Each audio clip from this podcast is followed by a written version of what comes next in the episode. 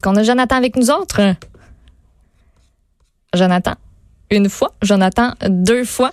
On a perdu. Oui, non, je suis là, mais clairement, j'ai un problème avec, euh, avec la connexion. Donc, on va essayer de débuter l'entrevue. Puis, Maude euh, et Mathieu, vous pourrez prendre euh, le relais parce qu'on veut parler de la situation des, des entreprises.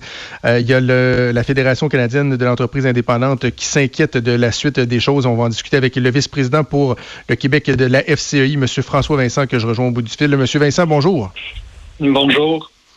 Bon, euh, peut-être d'abord refaire le constat que vous avez fait notamment par euh, voie de communiqué de presse. Par la suite, on pourra discuter euh, des mesures annoncées par le gouvernement canadien, voir dans quelle mesure vous êtes satisfait de ces mesures-là. Mais on parle carrément d'une entreprise sur quatre, une petite et moyenne entreprise sur quatre qui pourrait ne pas survivre si la crise perdure. Oui, c'est ce qu'elles nous disent. la moitié nous ont signalé des baisses de vente. Euh, une sur quatre sur dix nous ont signalé une baisse de plus de 25% Maintenant, on leur a posé aussi la question euh, combien de temps vous penseriez être capable de survivre à un déclin de, de la moitié de vos ventes? Euh, Ben c'est ça, il y en a 25% qui tiendraient pas un mois, puis il y en a 39% qui tiendraient entre un mois et trois mois.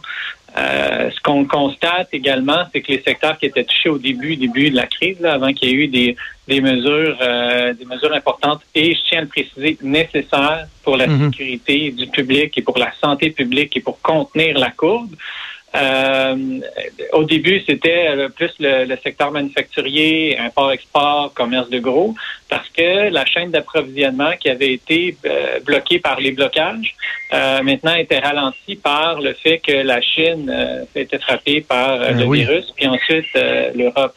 Euh, donc, il y avait un impact dans ces secteurs-là.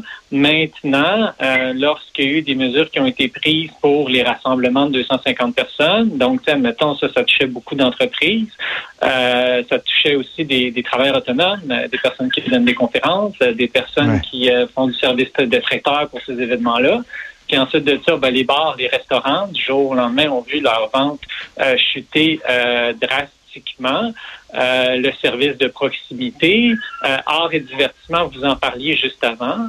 Euh, ce sont des, des secteurs d'activité économique qui sont touchés directement. Puis le propriétaire de la PME vit un stress comme l'ensemble des citoyens sur la propagation de la pandémie. Mais en même temps, là, ça se rajoute avec un stress sur la survie même de son entreprise.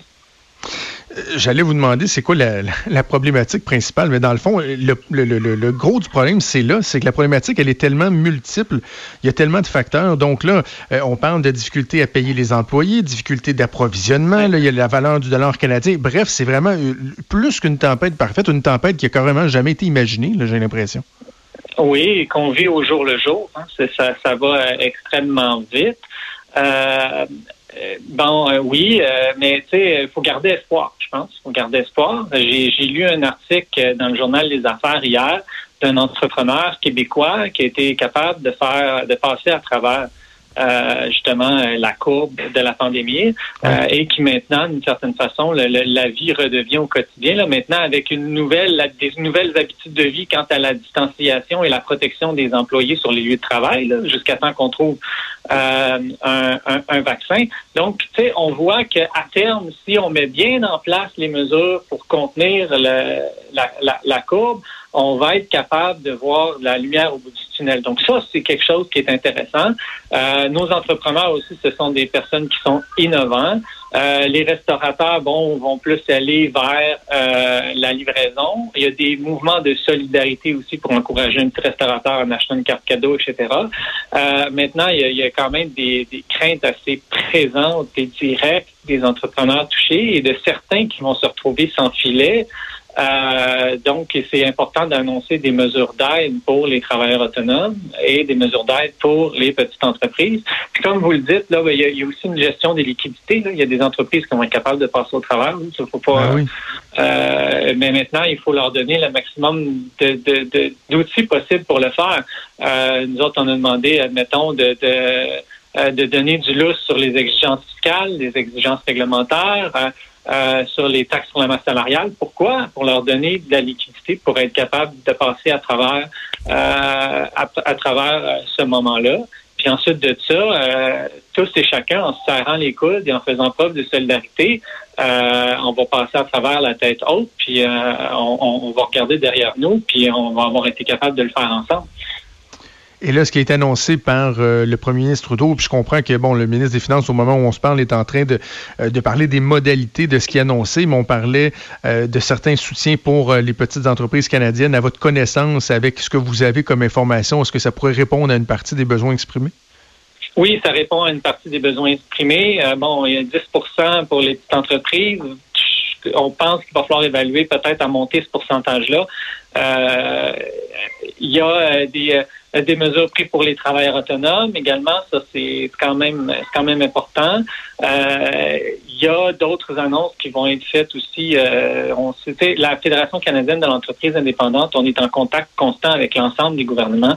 Euh, notamment hier aussi, on est sorti sur les municipalités. Puis il y a eu du mouvement par Longueuil puis d'autres villes qui ont été annoncées après notre sortie et celle de l'Union des municipalités du Québec.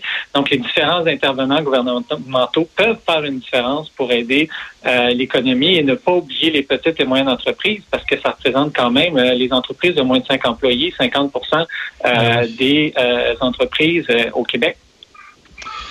Vous avez parlé tantôt, lorsque vous faisiez la, nomenclature des problèmes, aussi du fait carrément que les, gens que vous représentez se, questionnent sur leur propre santé notamment. Est-ce que il y a une détresse qui commence à, se faire sentir? Parce que moi, j'en viens toujours à, l'aspect psychologique aussi, là, aux impacts sociaux qu'on va, qu'on va sentir. Est-ce qu'auprès de vos membres, vous sentez qu'il y, a une certaine détresse qui s'installe? Ben, il y a une préoccupation qui est grande, comme l'ensemble des citoyens, c'est sûr. même moi, là, on fait face à de l'inconnu, euh, mais c'est au jour le jour qu'il faut prendre ça, puis il faut garder, il faut garder espoir, il faut être résilient. Puis le peuple québécois, on est un peuple fort. Et euh, maintenant, les, les, les, employeurs aussi veulent protéger leurs employés. Ils veulent trouver. Euh, on, on, a ouvert notre ligne à l'ensemble des entrepreneurs là, pour les accompagner là-dedans. D'habitude, c'est seulement nos membres. Puis là, on reçoit énormément d'appels. Puis là, actuellement, les, principaux appels qu'on reçoit, là, entre 80 et 85% c'est de voir comment ils peuvent faire des mises à pied temporaires et assurer que la personne soit capable d'aller sur l'assurance emploi. Euh, donc là, on est là à ce moment-là.